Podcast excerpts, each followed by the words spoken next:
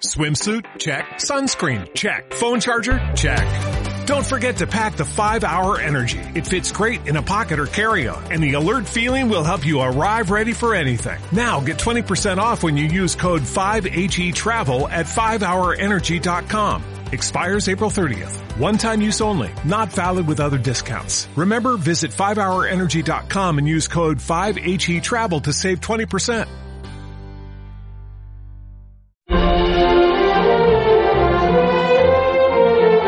Más de uno.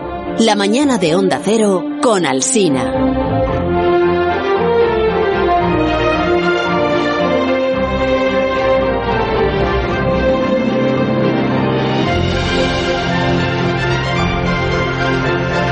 Pasan 16 minutos de las 11 de la mañana, una hora menos en las Islas Canarias. Recibimos en este programa a Alberto a París. ¿Y cuánto tiempo sin escucharte? Alberto, ¿cómo te va la vida? Buenos días. Muy bien, qué bien, contento estoy de que hablemos otra vez. Sí, pues sí, eh, sí. hacía tiempo que no nos veíamos por H y por B, por cosas de agenda, eh, pero vamos, yo he estado, yo he estado liado todo este tiempo. Eh. De hecho, el puente, me han dicho que ha habido un puente el fin de semana pasado, yo, Mm. yo no me he dado cuenta. No, Sí. no sé si Begoña se ha dado cuenta, de que lo había. Yo no tampoco no me he dado cuenta. Hombre, ya, ya, ya, ya, ya, está bien, ¿no? Ya con, con la cosa esta del puente para arriba, puente para abajo, hablad del futuro, no, de, no del pasado. Del pasado. Ya superad el rencor. es un pasado muy reciente. acumuláis. Todavía duele. Muy reciente, ya estamos a jueves, el puente terminó el martes. Por eso, pues eso, muy reciente. Pues si, si queréis que hablemos de- del pasado mucho más reciente, eh, ayer por la noche hubo un momento importante para los aficionados a la ciencia y al espacio, ¿eh? porque fue el vuelo de prueba del Starship de SpaceX, ¿no? la, la empresa esta de Elon Musk, que dicen que quieren llevar a gente a Marte antes del final de esta década y que todos creemos que eso es un poquito pronto. Pero bueno, la nave con la que lo quieren llevar no está hecha todavía y la están probando. Y ayer fue una de las pruebas importantes, fue la primera prueba en altura, subió hasta 12 kilómetros de altura. Necesitaron varios intentos, hubo un aborto el, el martes, eh, ayer parece que alguien se metió en la pista y también lo hubieron de parar, pero al final sonó así de bien. A ver, Stage route, let's go for flight. T minus 10, 8, 7, 6, 8, 7, 5, 6, 4, 4, 3, 3, 2, 1, 0. We have liftoff.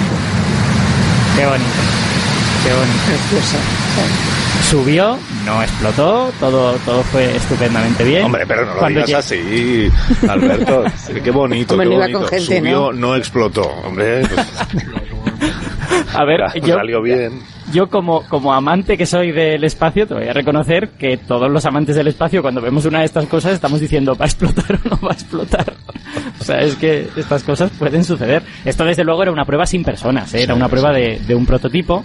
eh, y cuando subió a los 12 kilómetros y pico de altura, luego hizo un descenso súper bonito, en el que básicamente iba como, como si fuera un paracaidista que no abre el paracaídas, ¿vale? Eh, Se puso, se puso de panza el, el cohete y bajó ahí y bajó, digamos, volando para poder encarar la pista de aterrizaje.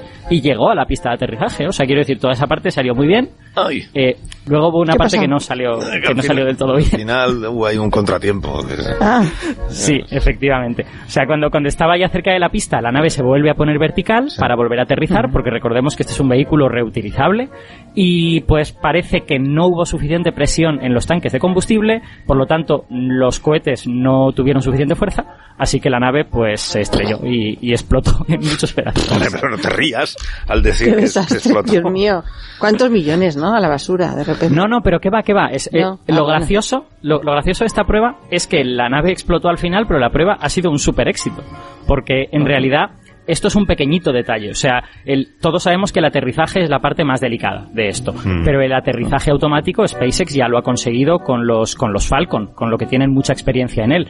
Y lo que, digamos, querían probar en esta era que la nave era capaz de llegar arriba y era capaz de hacer este descenso de paracaidista y acertar en la pista de aterrizaje. Hombre, además tampoco querían que se rompiera la nave, se les ha roto y eso no está bien. Pero, pero digamos que en realidad la prueba ha sido un éxito. La prueba ha funcionado muy bien.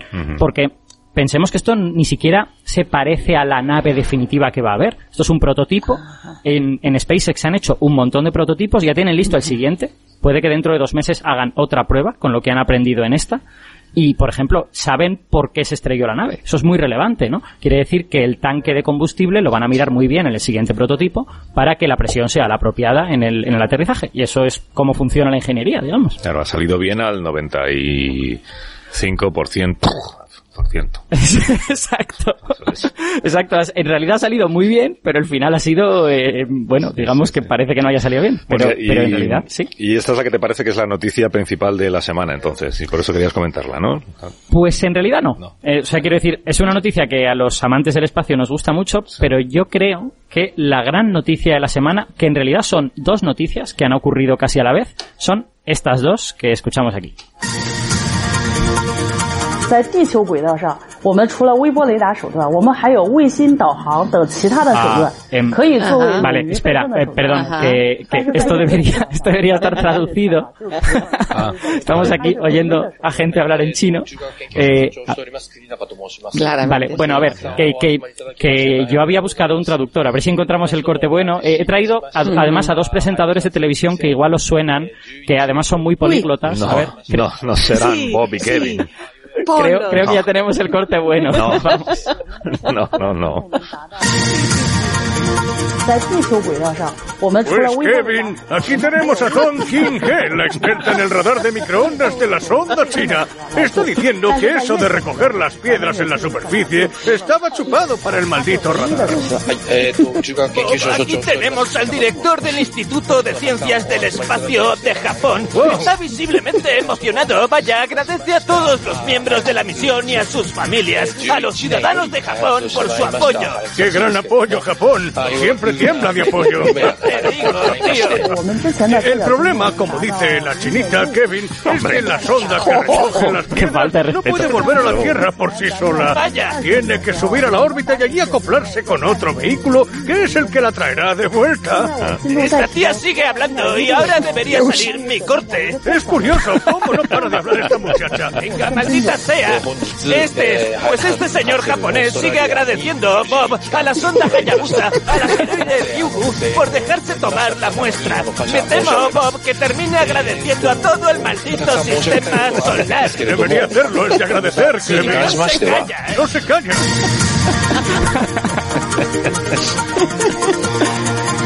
Ah, bueno, no, no sé si Kevin y Bob lo, lo han hecho más fácil o No he más difícil. entendido nada Igual- de lo que han dicho. Igual se entendía más el primer corte. Anda las gracias mucho y ya está. Bueno, mejor os lo cuento yo. A ver, lo que, lo que hemos oído son declaraciones de investigadores chinos y japoneses contando el éxito de sus dos misiones que han ocurrido las dos este fin de semana. Bueno, de hecho, una todavía está por culminar. La, la primera, la que sí ha culminado, es la sonda japonesa Hayabusa 2, que además hablamos de ella en la primera temporada de, de este programa. Hablamos de ella hace un par de años. ¿Te acuerdas los robotitos que saltaban sobre el asteroide? Los, los Sí. saltamontes de asteroides. Pues eso era la sonda Hayabusa 2 cuando estaba en el asteroide Ryugu. Y esa sonda, en ese asteroide, se acercó, cogió un poquito de muestra, de material, todavía no sabemos cuánto, y ya lo ha traído a la Tierra. Este fin de semana bajó y ya lo tienen los investigadores japoneses que lo van a poder a- analizar. Y luego, la, la segunda misión es la sonda china Chang'e 5, ¿vale? La, la Chang'e ha estado en la cara visible de la Luna y ha recogido aproximadamente dos kilos de muestras, o sea, dos kilos de, de suelo y de rocas, y lo que ha hecho este fin de semana es subirlo a la órbita y transferirlo al vehículo que los va a bajar a la Tierra. Yo creo que, que Bob ha intentado explicarlo, no sé si con mucho éxito o no. Eh, entonces, esa transferencia era lo más difícil, porque tenía que ocurrir en la órbita y era prácticamente automática. No podíamos, no podíamos hacer nada si, si algo salía mal. El miércoles de la semana que viene se supone que ese vehículo ya baja a la Tierra y esa es la parte fácil, digamos, de la misión. Así que dos grandes éxitos de recogida de muestras. O sea que para ti estas son la noticia de la semana más que lo de la nave de Elon Musk porque han salido bien. Y la otra solo ha salido bien al 95%. O sea, tú eres un resultadista, que se dice, ¿no? Que no, que no, que no, que no es por eso, hombre. Que, a ver, la, la nave de Elon Musk es un prototipo, tenemos que entender eso, ¿vale? Todavía no es la nave definitiva. Estos son misiones definitivas, que han tenido un éxito definitivo, digamos. Pero sobre todo, lo que, lo que me parece más importante es que creo que estas dos sondas mm, simbolizan lo que va a ser la astronomía del siglo XXI, la astronomía del resto del siglo que nos queda, que es que vamos a traer el espacio aquí, vamos a traer el espacio a la Tierra, a nuestros laboratorios. Eh, tú piensa, si piensas un poco en sondas que nos suenen, ves una especie como de progresión en el, el tipo de cosas que las sondas hacen. Al principio, hace unas décadas, empezábamos a mandar sondas para mirar, ¿vale? Las Voyager, por ejemplo, solo pasaban, miraban, hacían análisis desde lejos y después se iban. Después, en la década de los 2000, empezamos a ganar experiencia en mandar sondas a tocar cosas, como, como la Curiosity, ¿no? La Curiosity está por Marte y ahí hace sus análisis y sus cositas, ¿no? Bueno, pues el siguiente paso es mandar sondas a que cojan cosas, a que nos las traigan aquí. Y, y, yo creo que eso va a ser un salto cualitativo, porque es el espacio directamente en nuestra mesa, ¿no? Es, es traer cosas que no podríamos analizar bien y analizarlas en un laboratorio. Pero, pero antes ese papel de, de ir, recoger y traer eh, lo hacían los astronautas, ¿no? Yo pensé que Ajá. para eso necesitamos a los astronautas, pues si no hacen falta para eso, pues no hacen falta ya para nada. Um, bueno, a ver, eh, tienes algo de razón, eso sería lo ideal. Por, sobre todo por una cosa, no, bueno, por dos cosas. Primera, porque mandar personas al espacio mola mucho y hacernos a la idea de que el espacio también puede ser nuestra casa está muy bien. Pero también, sobre todo, porque las personas son mucho más versátiles que los robots, ¿no? Pueden hacer muchas más cosas, los robots son más limitados. Lo que pasa es que la experiencia nos está diciendo que mandar gente eh, al espacio es muy caro, ¿no? Tiene muchos riesgos, hay que gastarse mucho dinero en eliminar esos riesgos y yo estoy convencido de que lo haremos. No sé, en, si en 10, en 15 o en 20 años, pero faltan todavía esas décadas. Y entre tanto, digamos, ya que estamos ganando tanta experiencia, ya que nos hemos vuelto tan buenos mandando robots al espacio, pues ¿por qué no hacer lo siguiente mejor a mandar personas? que es que el robot haga la parte peligrosa de ir allí fuera, recoger las muestras y no sé qué, y que nos las traiga a la Tierra para que la persona haga la parte difícil, la que al robot se le da mal, que es la de analizarlas y la de sacar toda la información que puede haber ahí. Ya, yo, yo siempre me guío mucho desde tu criterio, incluso cuando no lo comparto. Ah, pero después de escucharte esta explicación muy convincente, es decir, que has estado bien, no termino de tener claro que esta sea más noticia que lo de la, la nave esta prototípica de Elon Musk. Entonces, pero bueno. Sí, a ti, eh, a ti te importaría que yo contrastara este criterio tuyo con alguna persona, digamos, mmm, científica com, como tú o incluso más, o, ¿no? O incluso más, sí, efectivamente. Sí, no, no, no, sí. no, tengas miedo en decirlo. Sí, es que eh, veo aquí que tenemos una invitada, ¿no? Entonces igual deberíamos saludarla. Ah, pues sí, sí, es verdad. Eh, es que como vamos a hablar de muestras y de estas cosas, sí. vamos a hablar con una persona que sabe de este tipo de cosas, uh -huh. que es Julia de León. Es, es, investigadora en el Instituto de Astrofísica de Canarias. Volvemos a tener astrofísicos canarios, qué bien. Eh, y ella es experta en los cuerpos menores del sistema solar. Sí, una cosa antes de saludar a Julia. ¿Es simpática? Es muy simpática. Siempre, Canarias sí. mucho. Sí, sí, por eso. Sí. Todos los, de Todos los canarios que hemos traído son simpáticos. Sí, sí, sí. sí, sí verdad. Eh, ¿La saludas tú o la saludo yo? ¿Cómo hacemos? Salúdala tú. Venga, Dale. Eh, Julia de León, buenos días. Hola, buenos días. ¿Qué tal? Muy bien, celebrando simpática, tu, sí. tu, presencia sí, en el programa. Oye, eh, ¿tú compartes el criterio de Alberto Aparici de que esto es un notición, esto que nos ha relatado de la labor de las, de las sondas y de las misiones exitosas que están realizando, o no es para tanto? Sí, sí, es para tanto, es para mucho, de hecho. Son, son hitos, yo diría, ¿no? En, en, nuestra exploración del espacio y en nuestro conocimiento de, de lo que tenemos más cerca, ¿no? De nuestro sistema solar. Eh, son dos eventos muy importantes los dos. Uh -huh. lo, de, lo, de, los cuerpos menores del sistema solar, ¿qué, qué es eh, exactamente? Cuando habláis de cuerpos menores, ¿a qué os estáis refiriendo? Que no son los que sean menores de edad, ¿eh? eh en realidad, en realidad es una, digamos, ahora estamos tendiendo un poco en, en el campo a, a, usar otra traducción, sí. son minor bodies en, en, en inglés, que serían cuerpos pequeños, más que cuerpos menores, porque quizás menores tienen una connotación un poquito de menos importantes y, y para nada es el caso. Entonces, bueno, yo prefiero llamarlos pequeños cuerpos del sistema solar, ¿no? O sea, ¿te refieres a asteroides, cometas? Asteroides, este cosas, cometas, ¿no? sí, objetos transneptunianos de helados y sí, básicamente todo lo que no son planetas, los satélites de los planetas y los planetas enanos, eh, uh -huh. es lo que se, se queda, digamos, en ese un poco de cajón desastre que serían los, los cuerpos menores o los pequeños cuerpos, como por, me gusta más a mí y decir. por ejemplo, de esta misión que nos contaba antes eh, Alberto, la japonesa que ha ido a un asteroide, eh, ¿qué, ¿qué, se supone que podemos aprender de las muestras que esta sonda nos trae ahora a la Tierra? Muchísimo, en realidad. Esta es la primera vez que traemos material de un tipo concreto de asteroides que llamamos asteroides primitivos, porque por, por los análisis que hacemos desde los telescopios terrestres sabemos que están compuestos principalmente por, mm, tienen abundante carbono, tienen eh, silicatos hidratados que han sido, eh, su estructura cristalina ha sido alterada por la presencia en el pasado de agua líquida, que eso siempre es muy interesante. Incluso mm. eh, contienen compuestos orgánicos, ¿no? Que estos son un poco los, la clave, la base para luego en el futuro, pues que se cree la vida, ¿no? Entonces, desde, en este sentido son objetos que han preservado un poco el material que estaba presente en los inicios de nuestro, de la formación de nuestro sistema solar y en ese sentido evidentemente nos van a dar mucha información de qué pasaba en esas primeras etapas y, estamos deseando que, nuestros compañeros japoneses abran finalmente la cápsula y, empiecen a, cacharrear, ¿no? Con el material que han traído. Carlos, para que, para que te imagines lo antiguo, para que te imagines lo antiguo que es este asteroide, eh, en realidad nos imaginamos un asteroide como una roca, pero este asteroide eh, le llamamos un asteroide de tipo pila de escombros. O sea, tú cuando lo ves de cerca, ves que es una especie de masa de tierra con rocas no muy densamente compactadas. O sea, es, es una especie de pila de escombros unida por su propia gravedad y cada uno de esos elementos, cada una de esas rocas es muy antigua, no eh, simplemente estaba ahí en el sistema solar primitivo y se ha quedado en esa pila de escombros. Entonces estás obteniendo una especie de cápsula del tiempo cuando te llevas material de ahí. ¿Y algo vivo se podría traer de ahí o no? Lo dudo mucho.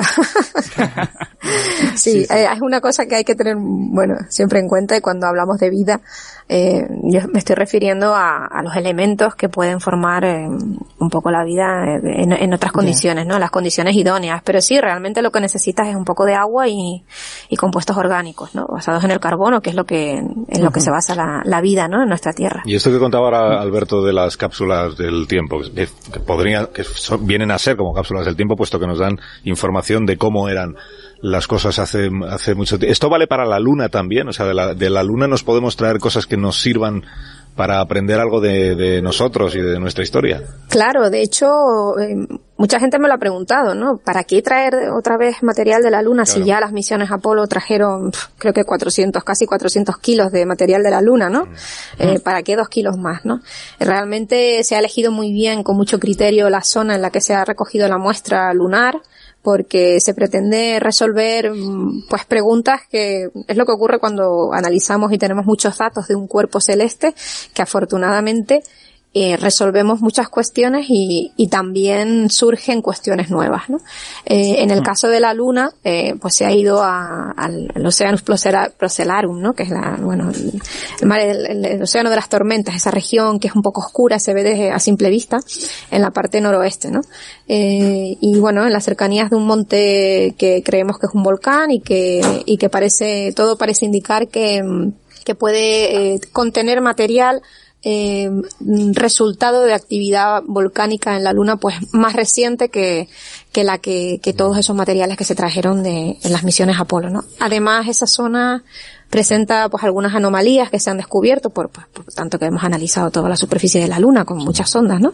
Eh, tiene abundancias en elementos que son un poco incompatibles entre sí, como el potasio, fósforo tierras raras, eh, unas anomalías también a niveles de, de, medidas de torio, de elementos radioactivos que también hay que intentar resolver, ¿no? Y, y todo eso, eh, esperemos, si todo sale bien y, y llegan, eh, que parece que sí, esas muestras que se han cogido, ¿no? Con la misión em, de, la, de China, la Chang'e 5, eh, pues bueno, pues nos ayudarán a resolver todas esas cuestiones y seguramente eh, pues aparecerán otras, ¿no? Así es como vamos, vamos avanzando en ciencia.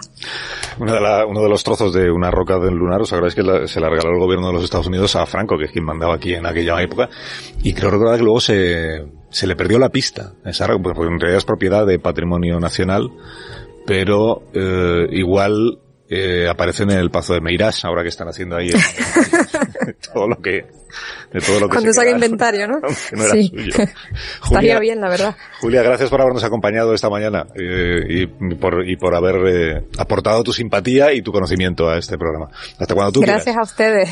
Siempre un placer. Julia León. Hasta luego. Qué bien con todo, todo. Ahora mismo continuamos, que tenemos un par de cosas todavía que contarles de la mano de Alberto Aparici en este ratito que dedicamos a hablar de la ciencia. Más de uno. La mañana de Onda Cero con Alsina. Más de uno en Onda Cero. La mañana de la radio.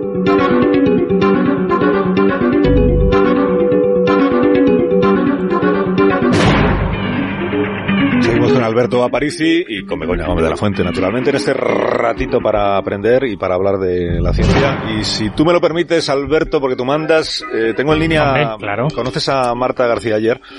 Que mm, una Te lo digo, te lo digo todos los programas que sí que la conozco. Si siempre me preguntas si la conozco. Pero es que no le entra pero- la información. No, pero no pasa, no pasa nada por comprobar, porque yo siempre quiero tener la seguridad de que no vaya a ser que ahora yo te diga, pues entonces estarás al tanto de que Marta García ayer, pues hace cada, cada semana, en este tiempo tuyo, la historia de los objetos de la cocina con David de Jorge. Es la, ay, perdón. Eh, la historia de los objetos cotidianos con Eh, Alberto Aparici, algunas In- veces. Insinúas, insinúas que prefiere que Marta está más cómoda con David que conmigo. Sí, Eh, o sea, eso es no, lo que estás diciendo. no es que yo lo insinúe, es que en efecto ella lo afirma. Se le nota, se le Sí, nota. vamos a abrir Pero bueno. comunicación con el domicilio de Marta García ayer. De donde Eh, sale un, ra- un ruido raro de sí, tiene Como el petardito, micro ¿no? raro. como si hiciera como petardeando el micrófono un poco. Hola, Ah, palomitas estará haciendo. hola, Marta. Carlos, Hola, Begoña. días. Hola. Y este Hola. chico, mm, Alberto era, ¿no? Sí, Al. Alberto, ¿qué tal? ¿Cómo estás? Pero bueno, Marta, pero sí, sí, yo siempre digo que te conozco. Sí. Con lo que hemos sido, Pero Alberto, ¿verdad? Pero ella a ti no, ella a ti no te conoce. Nos seguimos conociendo, nos seguimos conociendo, Sí. es verdad. Pero perdonad, eh, es que me habéis cogido, me habéis cogido amenizando la espera Sí, de vuestra con- charleta, es muy interesante la sección Con de ciencia de hoy. ruiditos, con ruiditos. Sí. Es que tener el que comprar un micrófono hoy- mejor, eh, perdona. Un micrófono. Bueno, el objeto de hoy Sí. lo tengo entre mis manos y si lo oís es que tengo un micrófono bueno, bueno. Es No, un, es un no, objeto no. del que os quiero hablar hoy. Las palomitas. Que despierta manías y una cierta adicción. No sé si, si por el ruido, el ruidito, ya sabéis de qué hablo.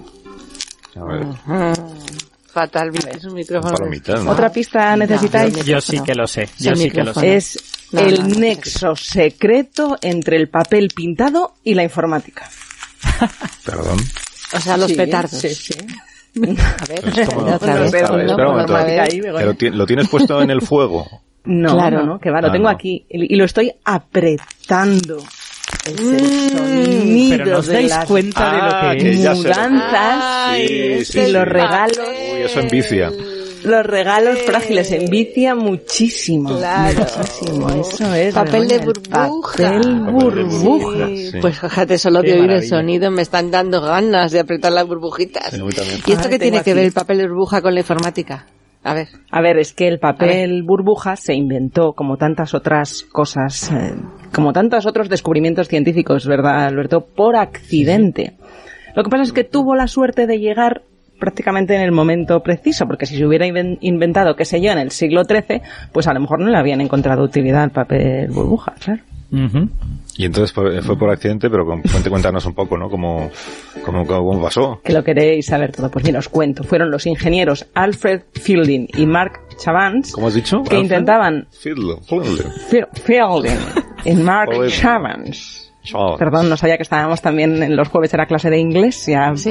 pronunciar Hay que poner, hay que poner acento, acento de Minnesota.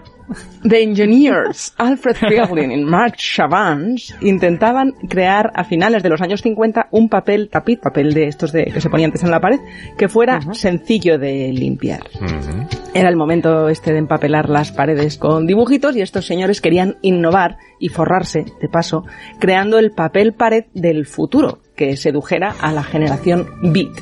Y como el plástico era entonces el material del futuro, pues se les ocurrió usar dos cortinas de ducha, eh, sellarlas y dejar aire en medio para que fuera multidimensional. En fin, que no funcionaba, salió un papel tapiz horrendo y resulta que dieron con otros usos insospechados. Que no Pero- se Ahora sabían. la gente se puso espera. a pellizcar las paredes de plástico, momento, ¿no? espera un momento.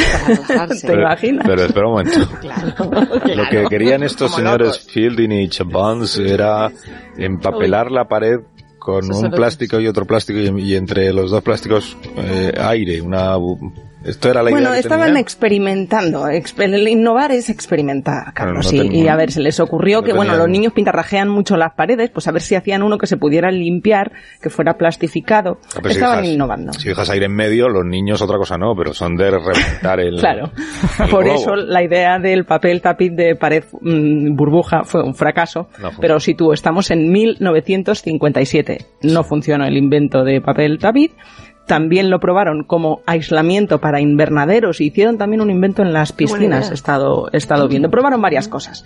Pero esto no funcionaba hasta el día en que el hijo de Alfred Fielding, que tenía Pero solo este es el mismo cinco de, añitos, es el mismo de antes. el mismo ingeniero Ah, es que lo has dicho siguen. distinto el Lo apellido. parece distinto. Sí, lo has, lo has dicho de otra manera. Era otro. Alfred Fielding, por si lo queréis mirar en Ay, ay, Google. ay. Fielding. Bueno, Tenía parece- Hacen tres ya. cinco años. Carlos, céntrate, que estamos con el papel Te burbuja. está llamando la atención. El crío se puso a jugar con el papel burbujas, como bien habéis pronosticado que va a hacer un niño cuando ve que su padre inventor está ahí toqueteando papel que, que suena cuando lo aprietas.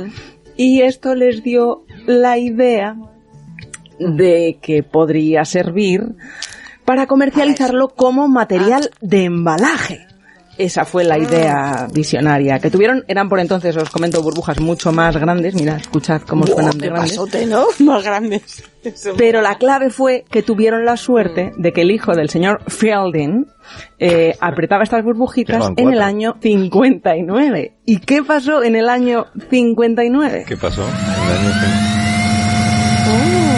Esto que es un aspirador. No, Ah, no, es un es- aspirador es ni No, un cohete. es la Turmix, la Turmix. No, La- es un. A ver, computador. Eso es, es una de las primeras computadoras de IBM, la que famosísima unidad 1401, que empezaban a producirse en masa, eran enormes, se vendieron 12.000 unidades, fue un exitazo y tenían un problema para comercializarse. Cómo transportarlas sin, sin que se chocaran, sin que se dañara, porque eran altamente frágiles. Y además era una máquina de último modelo. Hacía falta un sistema novedoso que impresionara al que abriera la caja. Entonces así es como le vendieron a IBM este invento del papel burbuja, IBM se prestó a probar algo distinto al serrín y al papel de periódico, que era lo que se usaba entonces, que viejo no suena ahora lo del papel serrín, pero es verdad que así Vale. se hacía. Y querían la sensación de modernidad y ahí esta es la clave en la que aparecieron las burbujas y fue un exitazo, tanto el ordenador como el papel burbuja. Y esta es la historia de cómo estas bolitas que tengo aquí, que estoy apretando y os doy una envidia enorme, ligan la historia del papel pintado y de la decoración horrenda de aquellos años con la historia de la informática. Acabáramos. Qué bonito. Acabáramos. Eso sí que es estar en el lugar apropiado en el momento preciso, ¿eh? Qué barbaridad. Claro, es que hace falta alguien que quiera pagar el invento, porque por mucho que innoves, si no, pues no, no funciona. Y se lo debemos a este señor, ¿no? A Alfred Fiel. Pues se forraron. ¿Has dicho? Pero no te inventes papel de burbuja. ya tiene bastante.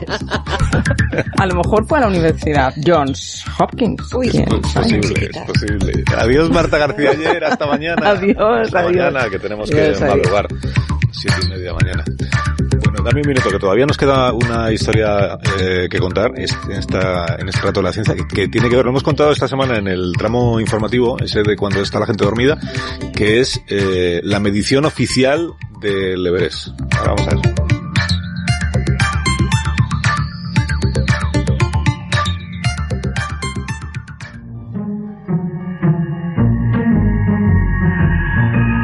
Everest ha sido medido de nuevo porque China y Nepal no estaban de acuerdo sobre su altura verdadera. En, en Nepal la llaman Sagamarta, la frente del cielo. En China, Shomolungma, la madre de... Si estuviera Marta todavía en línea, podía pronunciarlo ella. Chinos y nepalíes juntos han llegado a la conclusión de que la altura del Everest, y esta es la medición ya oficial, es de 8.848 metros con 86 centímetros. Y hoy en Historia de con Javier Cancho vamos a contar la historia de una medición. Este sonido fue grabado allí. Arriba del todo, en la cima del mundo, la cumbre es como una bóveda de nieve en la que pueden estar de pie seis personas, solo seis. Mount Everest ain't got shit on me. Mount Everest ain't got shit on me. Por encima de los 8.000 metros, la línea que separa el coraje de la temeridad se difumina casi por completo. Por eso las paredes del Everest podrían ser consideradas una morgue donde la muerte se petrifica. Escribía Delibes en el camino que las montañas ya están hechas. Sin embargo, el Everest es una de las que sigue creciendo. Enseguida vamos a explicar cómo y cuánto crece. Tratando de llegar ahí arriba, en ese ejercicio titánico, el único músculo que no puede fallar es el cerebro, porque arriba la nieve no cae despacio, ni lenta, ni sinuosa, ni blanda. Allí arriba es como si el cielo se precipitase. Y la nieve era el motivo de la discordia. China y Nepal no se ponían de acuerdo sobre si la capa de nieve debía incluirse o no en la medición. Habiendo nieve permanente en los dos lados, porque el Everest es la frontera entre chinos y nepalíes. Y esta vez, en una misión conjunta, se ha hecho la última y más precisa medición. Oh shit! Oh.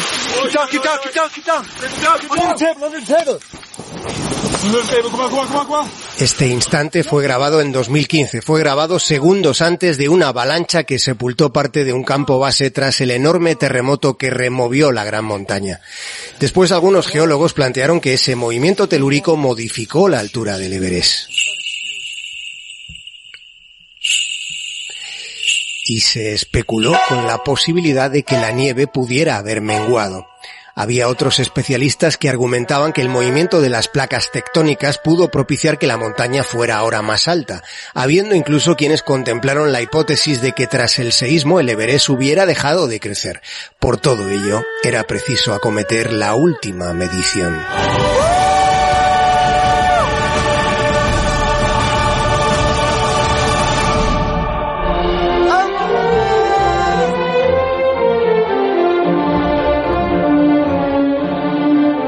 Ha cundido la mañana. Bueno, nos queda todavía media horita, ¿eh? no se me vayan. Eh, voy a despedir a Alberto Aparici, si a él no le importa, y le emplazo a una próxima ocasión. Antes de Navidades nos encontramos de nuevo, Alberto. Ah, perfecto. ¿Me dejas que haga un comentario muy breve sobre cómo se mide la altura de una montaña? Pero de 15 segundos. De 15 segundos. Lo difícil no es medir la altura de la montaña. Lo difícil es medir la altura sobre el nivel del mar. Porque el nivel del mar es diferente en diversos sitios de la Tierra.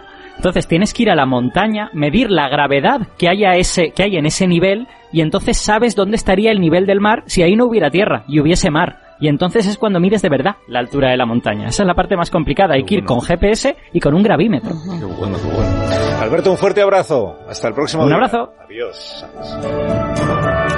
Más de uno. Onda Cero. Carlos Alsina. Every day, we rise, challenging ourselves to work for what we believe in. At U.S. Border Patrol, protecting our borders is more than a job, it's a calling. Agents answer the call, working together to keep our country and communities safe. If you are ready for a new mission, join U.S. Border Patrol and go beyond. Learn more at cbp.gov/careers.